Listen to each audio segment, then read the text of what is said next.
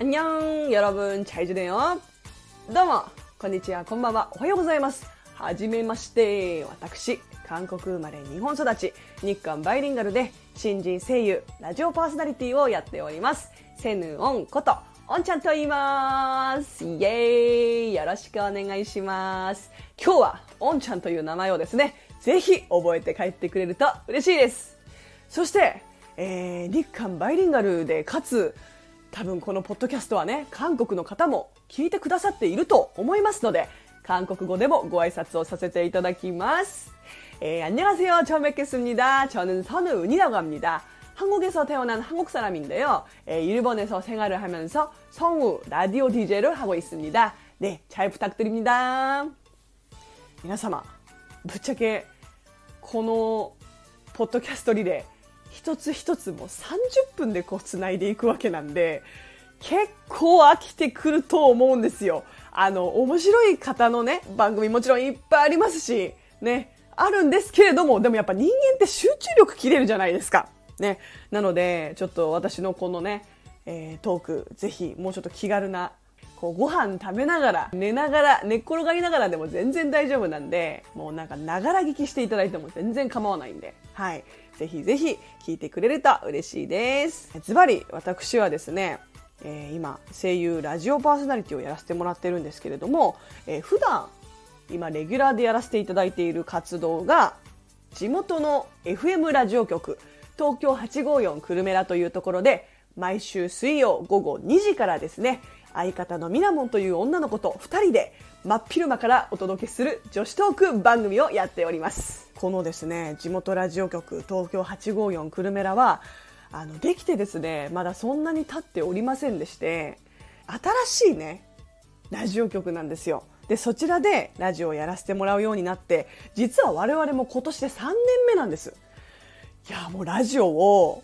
聞いていた、もうリスナーの側からこうやって発信する側に回って、もう3年も経ったのか。ということで自分でも結構ね、振り返ってみると本当に驚きなんですけれど、このラジオ番組で、えー最近我々がハマってるね、こう映画とか本とか漫画とかいろんな作品についてご紹介させていただいたり最近流行りのものとか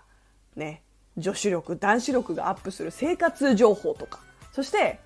えー私がやっているコーナーでは、えー韓国生まれ日本育ちの私だからこそ、まあ、日頃感じる、まあ、日韓文化のギャップとかあと韓流ドラマあるあるとか韓国の文化についてとか韓国語についてね、こうやってお話しするエンタメトークをね、やってるんですけれども、それをやっていく上で、やっぱり今韓流ブームも来ていて、いろんな方がね、サブスクで韓流ドラマとか韓流アイドル、たくさん見てると思うんですよ。で、興味を持ってくださる方がたくさんいて、えー私ももっともっとこうニッチなね、あの韓国の情報について伝えていければなと思って私だからこそ分かることをね伝えていきたいって思い実は今年の5月にあるオーディションを受けましてラジオスターオーディションというオーディションなんですけれども視聴者からの投票そして、え審査員の方からの評価を得て、え全国の FM ラジオ局100カ所で3ヶ月間ラジオ番組をできるという権利を争ってなんとですねありがたいことに審査員特別賞をいただくことができまして今年の7月から9月までの3ヶ月間、ね、アンニョンオンちゃんの韓流始めましたという番組をやらせていただいておりました。残念ながら3ヶ月限定ということで、あの放送はもう終わってしまったんですけれども、えー実は、オーディというですね、アプリの方で、私の番組全13回がアーカイブとして上がっております。なので皆さん、ぜひ、オーディというアプリをダウンロードしてもらって、アンニョンオンちゃんの韓流始めましたか、セヌオンという名前で検索していただけると私の番組出てきますのでぜひぜひそちら聞いてみてくださいでね本当に話すこと発信することの楽しさを知ってなんかもっといろんな人に聞いてほしいな。やっぱり地元のラジオだと毎週水曜の午後2時ということでほとんどの方って仕事してる時間なんだよな。アーカイブ残らないし聞いてもらいづらいなって思ったこともあって実はある配信アプリをですね始めさせていただいたんです。それがラジオトークというアプリなんですけれどもこれねあの前々から知ってはいて友人のを聞くために私ダウンロードしてたんですけど自分ではあのラジオトークやってなかったんです。なんですけどやっぱりいろんな周りの方が私に向いてるよやって見た方がいいよってすごい勧めていただいてすぐ調子に乗った私はですね ラジオトークをまんまと始めたのでございます。そちらもですね、アンニョンおんちゃんの韓流始めましたというね、番組タイトルで、韓流ドラマあるあるとか、日本に住んでいて、韓国人の私が感じることなんかをね、ニッチな情報をですね、発信しております。なので、表面的なことじゃなくて、もっとね、こう、深いこと知りたいわっていうか、もっと裏事情知りたいわっていう方はですね、ぜひぜひ、こちら、おすすめでございます。でね、どんなことをやっているかと言いますと、ただただこう韓国についてお話しするんだと、ね、やっぱり結構そういう番組もあるしちょっとやっぱ差が出ないなと思ったので私が思いついたのは自分が今声優として活動させていただいてて役者としてねこうやって活動をしているからこそ表現できる表現方法それを生かした日韓シチュエーションというコーナーなんかもやっております。この日韓シチュエーションというのはあるシチュエーションを一つ取り上げてそのシチュエーションが日韓ごとにどういう反応の違いが出るのかというものをですねやってるものなんですけれども例えばこれ韓流ドラマあるあるですよね登場人物たちがね最初の出会いでぶつかったり何か事故が起きた時にねどういう反応するかってやつです例えば男の子にねぶつかってお前ちゃんと前見ろよ気をつけろよみたいにそっけないことを言われたとしてじゃあ日本の場合だとどうなるかっていうことなんですけど、え？なんなのあいつ。マジ最悪なんだけど。もうほんと今日ついてないっていう風になると思うんです。悪態つくし気分悪いけどでもやっぱり言わないでちょっと自分の中にこう閉じ込めておくっていう感じかなだけどそれが韓国だとちょっとあんた何してんの？ふざけんじゃないわよって言って掴みかかるか 追いかけるかここ本当に国民性出ると思ってて、韓国人は言わないと気が済まないんですよね。理不尽なことに黙っていられないっていうのかな。まあでもそんな風にして、こうやっぱり行動の差が結構出ますし、まあその後にね、お決まりですよね。韓国ドラマっていうのは、そういうあまり良くない出会いをしても、その後どこか同じ場所で会って、腐れみたいな感じになってね、こう交流していく中で、お互い好きっていう気持ちに 気づいていくのが王道だと思うんですけれども、ね、そういうのを取り扱って皆さんにあるよね、そういうの、わかるわかるっていうのね、そういう反応が得られたらいいなと思ってやってます。あとはやっぱり日韓文化のギャップかな。私、食生活に結構文化の差が出ると思うんですけど、基本的に韓国は日本と同じで一汁一菜っていう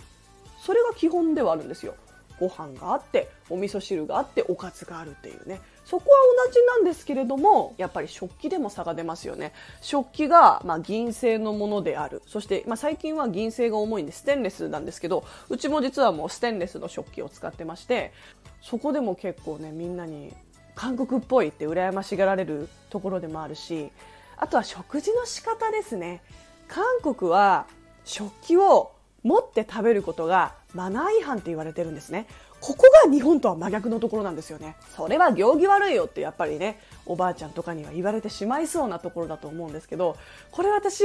ちょっと前にテレビでやってたんですけど、20っていうあの K-POP アイドルのね、グループがいて、あの韓国の有名な JYP という事務所が主催した韓国の JYP という有名な事務所が開催した公開オーディションで、え結成された日本の女の子たちみんな日本の女の子たちで構成されたグループなんですがちょっと前までは韓国でね結構活動していたんですよ。で韓国で活動するっていうことは韓国の食文化韓国でトレーニングを積むっていうことなんで彼女たちは韓国の食文化と韓国のマナーが染みついてるわけなんですね。で、日本のテレビ番組に出た時に食レポをするみたいなコーナーがあって、そう、それでメンバーが茶碗を持たずにね、箸ですすって食べてるっていうのが、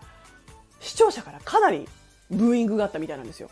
何その犬食い。ほんと行儀悪いんだけど、みたいな。でも、それってね、あの、行儀悪いとかじゃなくて、韓国ではね、食器を持たないのがそもそものマナーだからそれが正しいんだよっていうのがやっぱ私は分かったんですけどやっぱりそれを知らない人から見ると本当に何なんだこの子たちはって映ってしまうんだなっていうのも分かったんだけどこういうところでね日韓文化お互い分かり合えたらねもっと批判し合わず楽しく見れるのになってすごい思ったんですよ。ただ私はやっぱりまあ彼女たちはね韓国でそれまで活動してたっていうのが体に染みついててそういう風になってしまったっていうのが分かるのでそれは本当に私も理解できるんですけど基本的に私の考えとしては、え、その国に来たら自分とは違う国に来たらその国の、え、文化に従う、まあ、合に行っては合に従えというそのスタンスでおります。なので私も日本で食事をするときにやっぱり結構間違えることは多いんですけどちゃんとねあの食器を持って食べる。そしておかずを取るときはちゃんとこう菜箸使って取り分けるとかね。そういうのは気をつけてます。ちなみに韓国ではこれね韓流ドラマ見てる人だと結構わかるかもしれないんですけどあのね大皿にねおかず盛るんですよ。日本みたいにねそれぞれでこうやっておかず盛らないの。だから大皿からみんなね自分の箸でこうやっておかずを取っていくものだからそれでちょっと衛生的にどうなの？って言われちゃうところではあるんですけどなんかもっとねえって思われちゃうのが親とかね友達がおかずを取って相手に相手のご飯の上に置いてあげるっていうこれ。実は日本の方にはちょっとびっくりされちゃうんですけど愛情表現の一種なんですよ。これは意味もなくやってるわけじゃなくてその人のことを好きだから愛しているからやってあげることなんですけどこれもね文化の差が出るなって思います。だからそういうねあの日韓文化の違いっていうものを私なりに発信できればなって思いますしあの韓国に興味のない人でもね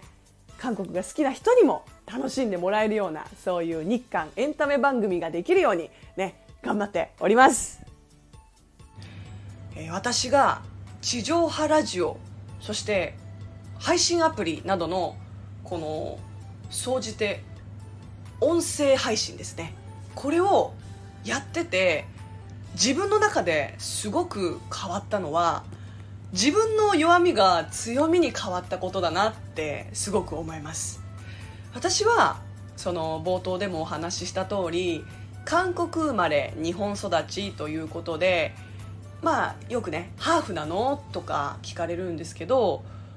一応ね両親も韓国籍で私もまあ韓国人ということで日本で暮らしているからこそどっちかというとやっぱ国民性が日本人なんですよね自分の中でも自分って韓国人なのかな日本人なのかなってよくやっぱり悩むことはあるんですけどやっぱりそういうことが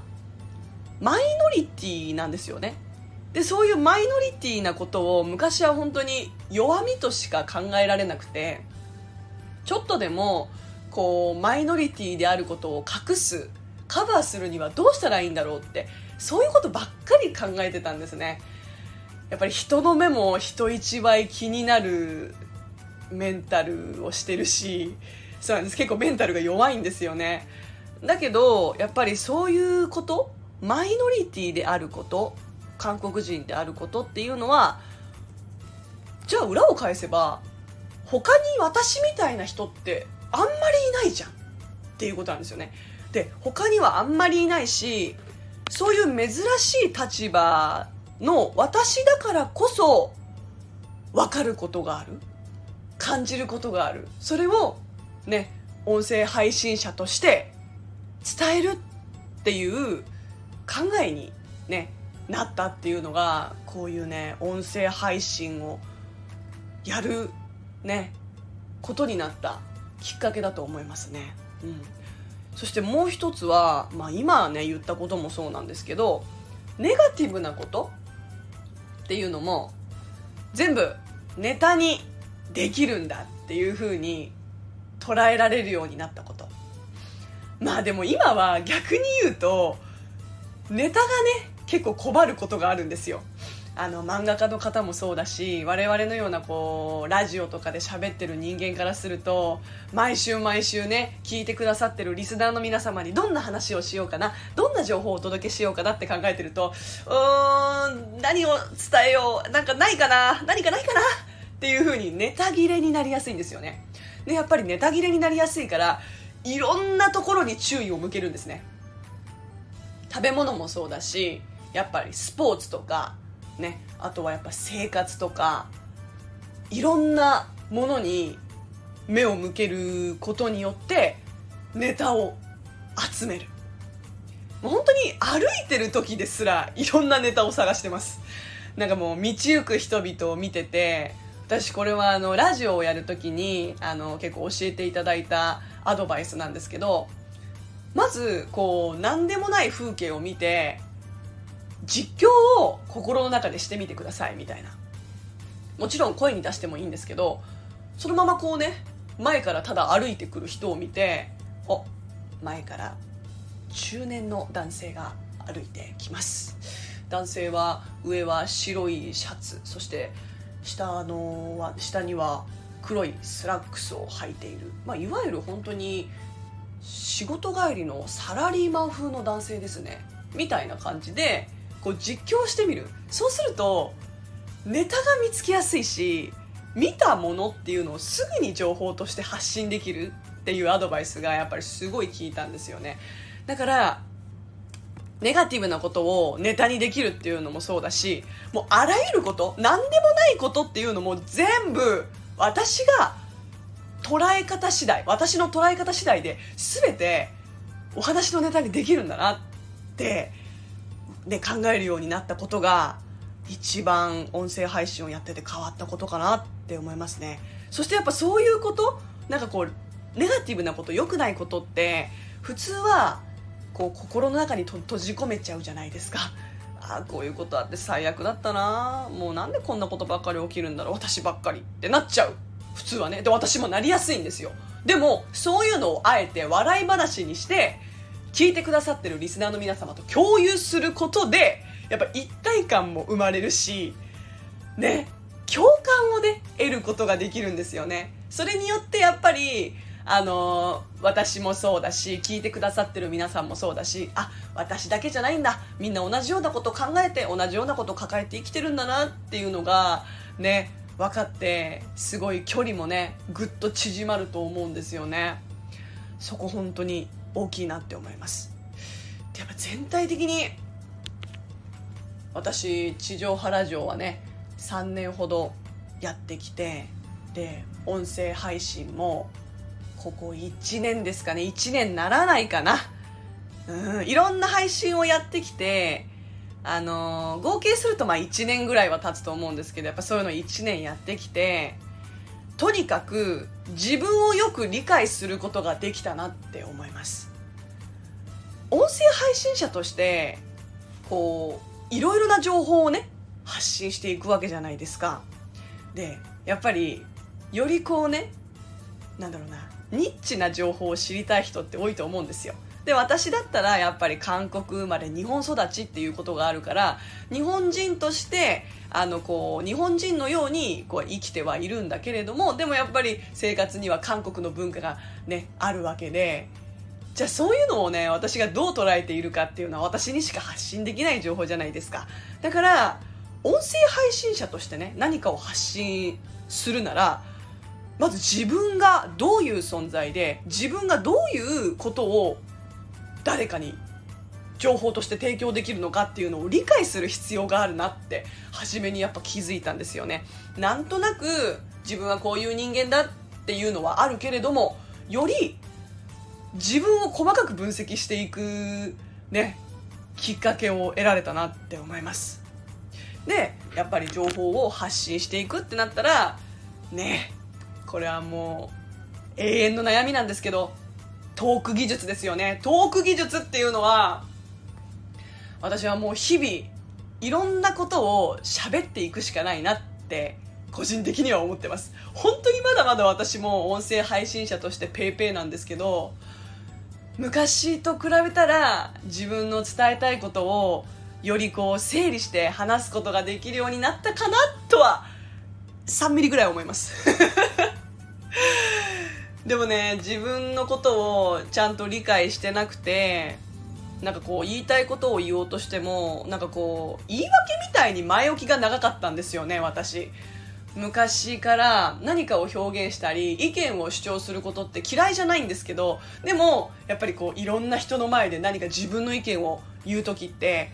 こう気になりませんか？人の目っていうの。えそれって違うんじゃない？とか。なんでそう思うわけ？ってこうねまあ、大なり小なりいろんな意見がありますからそういうのがやっぱちょっと怖いなって思うことがあってまずこうね言いたいことの前に言い訳みたいに前置きを置いちゃうんですよね。でそれって聞いてる人からするとまどろっこしいしで結局お前何が言いたいのってなっちゃうわけなんですよね。そう私も正直そういうのを聞いてると私ですら思うのにじゃあ私がそういうことやっちゃダメじゃんって思ってまず私は言いたいこと伝えたいことメインテーマっていうのを一番最初に持ってくるようにっていうのは努力してます。あの音声配信でこうやって自分がしゃべる側としては。まだまだちょっと下手くそなんですけどね。うーん本当に前置きがいらないわけじゃないけどまずはストレートにじゃあ私はこういうことが話したいんです。今日はねこのテーマについてなんだけどって結論こういうことなんだよねって言っておいた方が皆さんも頭の中にスッとその結論っていうか言いたいことが入ってきてあそっかじゃあこの子はこういうことについて話すんだ。じゃあこういうふうに思う理由って何なんだろうっていう、まあ、聞く姿勢に入ってくださるかなって個人的に思ってて。まあ本当にこれは学校の授業でも思ったことなんですけど先生でもすごい授業が聞きたくなる先生とあんまりこう授業が耳に入ってこない先生の違いってそそこもあると思うんですよね。やたら前置き長くてえ待ってじゃあ結局さ私たちが覚えないといけないことって何なのってなっちゃって。でまずは覚えることは何があってこれとこれねって言ってからじゃあなんでこれを覚えなくちゃいけないかっていうとねこれがこうでこういう流れだからって言ってくるとああなるほど。頭に入るわってなるんですよ。あ意外と音声配信って授業をやることと似てるかもしれないみたいな、まあ、ただ授業をやることと似てはいるんだけれども間違えちゃいけないのは自分の自慢話になってはいけないなっていうことなんですよね。そう自分のことを配信者ってこう伝えていくし自分にちなんだことを話していくっていうのがまあ普通なんですけどどうしてもそれって自分のただの身の上話とか自慢になっちゃいがちなんですよね。本当にそこが難しいところだなって思います。でやっぱりそういうことをすることによって自分の素が結構出てきちゃってなんて言うんでしょうね。やっぱ難しいのはある程度慣れてくると話すことはできるようになってくるのになんかただただこう自分に越に浸っちゃってるとかうん？な、なんなの？それ我々聞いてなんかメリットあんの？みたいになっちゃうことなんですよね。だから音声配信をやる上でもう本当にこれはもうずっと私悩みなんですけど。そう。自分をこう自分にうぬぼれすぎない。自分を高くしすぎないっていうのはすごい意識してるかなとは思います。あとは素が出すぎないこと。あまりにも私の素が出すぎるとそれってただの本当友達との会話なんですよね。普段家族としてる会話だったり友達としてる会話だったり。でもちろんそのゆるさがすごく受ける人たちもいますし聞いてて和,、ま、和むなっていうのもあると思うんですけど。でまずはちゃんと音声配信として配信者としてリスナーの皆様に聞いていただくわけだからちゃんとある程度の建前と、まあ、謙虚さっていうのを持ってねこうだけど親しみやすく自分の素もうまいこと出しつつっていうのがねもうなかなか難しいんですけどそこをね意識してこれからも頑張っていきたいと思っております。さてここまでですね本当に30分という時間お話をさせていただいたんですがあっという間ですね。やっぱりこの30分というのは。自分が話したいことっていうのがどんどんどんどん溢れてきちゃって。じゃあそれをどうやって整理して皆様に聞いていただこうっていうのにもう本当にあたふたしちゃったんですけれども。ねここまで聞いていただいて本当にリスナーの皆様ありがとうございました、えー、冒頭でもねお話ししたんですけれども私は今地元 FM ラジオ東京854クルメラという FM ラジオ局で、えー、毎週水曜日午後2時からですね生放送で相方のミラモンという女の子と2人で平日真っ昼間からお送りする女子トークということをテーマにね皆様に地上波ジオをお届けしております。であのー、聞き方としては FM プラプラというねアプリがあるんですけれどもそのアプリをダウンロードしていただいてあのそしたら国も国が違えど県が違えど全国どこでも聞いていただくことが可能です。ですがちょっとねこちらのラジオ番組アーカイブが残りませんでそちらのアーカイブが残らないえでも後から聞きたいんだけどちょっと興味あるんだけどどうしようって気になる方はえ私ですね、ラジオトークというね、配信アプリもやっております。ラジオトークというね、そちらのアプリでも、アンニョンオンちゃんの韓流始めましたという番組をやらせていただいてるんですが、ね、韓国についてのこと、ね、あとはもう韓流ドラマあるあるとか、ミナモンとのラジオ終わった後のアフタートークみたいなのも載せてますんで、ぜひぜひね、そちらの方も聞いていただけると嬉しいです。それでは皆様ね、この記念すべきポッドキャスト国際ポッドキャストデーをね祝おうという記念日のポッドキャストリレーに参加させていただきました、えー、セヌオンことオンちゃんでございました。ありがとうございました。アンニョン